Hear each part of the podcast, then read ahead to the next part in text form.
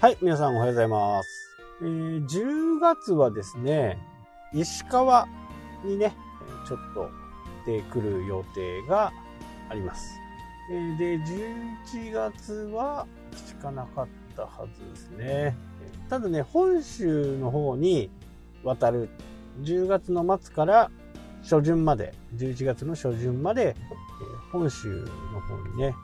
これ今回、えーちょっとね、イベントがあって、車で行く形になるんですけど、で、12月は京都ですね。もう、あとね、11、12とね、3ヶ月を切っていますけど、まあ、いろいろこう、激動のね、2019年新しい制度が始まったりね、新しいことが決まったりと、慌ただしいね、ラグビーがあったりね、来年にはね、本当にもう、前まではね、なんかオリンピックっていうね、イメージでしたけど、もうすぐですよね、オリンピックまではね。まあそんな中、男子サッカーの予選とね、女子サッカーの予選がもう当選してるんで、えそれは見に行こうと思います。ワールドカップ、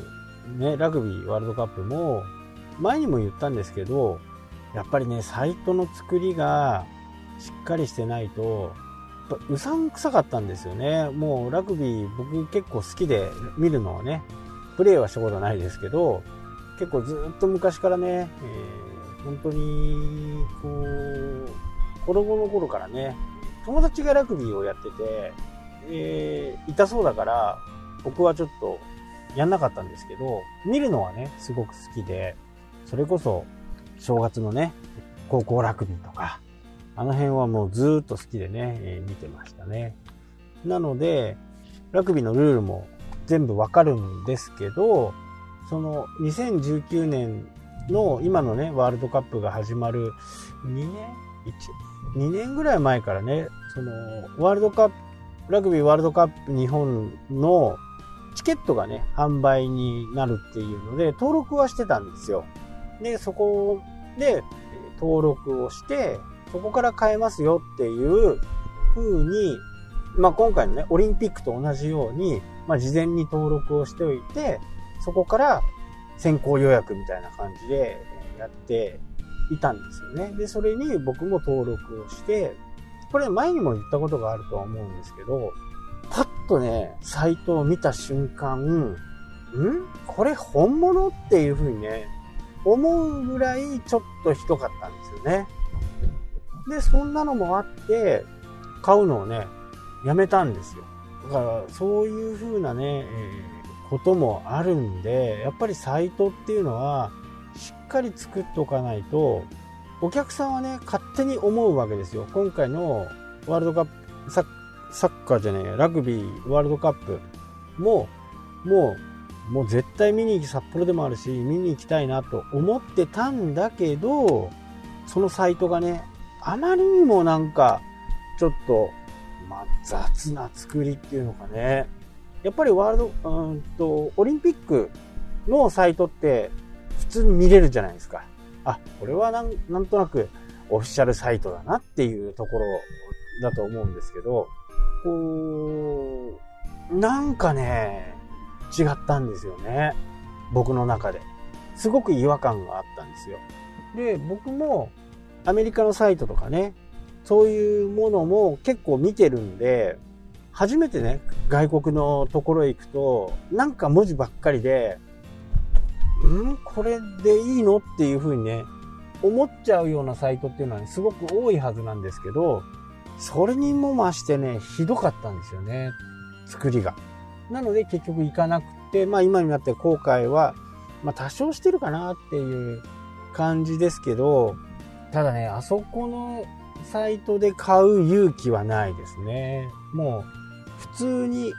個人情報を取られるぐらいのね、そんなイメージでしたね。だから、もう、なんかね、すごくこう、ゴージャスに作る必要はないけども、最低限、パッと見わかるような風にサイトってやっぱり作っておかないと、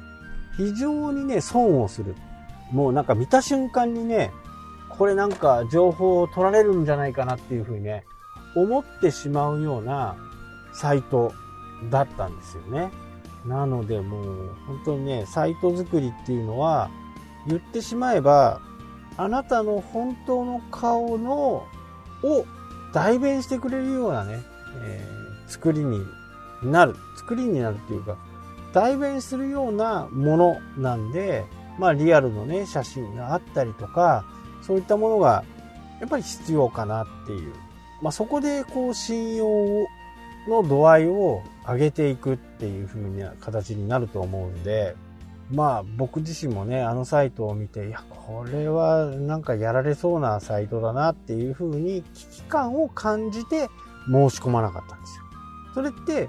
え、僕はもう意気揚々とね、ああ、今日からサイトをオープンすると思って行ったけど、ん？これはなんか違うんじゃないかなっていう風にね、思わせてしまったそのサイト作りだったんで、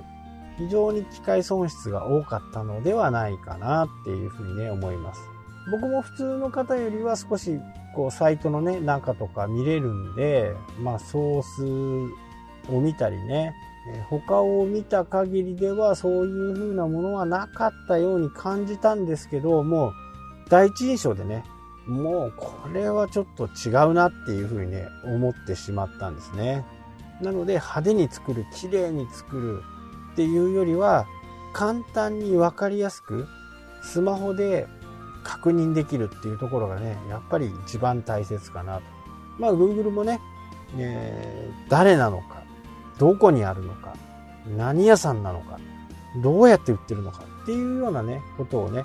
しっかり書いてあるサイトにつくサイトを作っていきましょうっていうのが基本のコンセプトにあると思うんで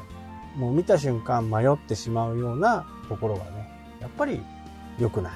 改善しなきゃならない部分があるかな。まあ、文字ばっかりでね、あってもいいんですよ。いいんですけど、うん、僕はね、その、えー、よくこれで申し込む人がいたんだなっていうふうに、思ってしまうぐらいちょっと躊躇してしまいましたね。なので、やっぱりサイトはね、わかりやすくするっていうのがもうとても大切ですよね。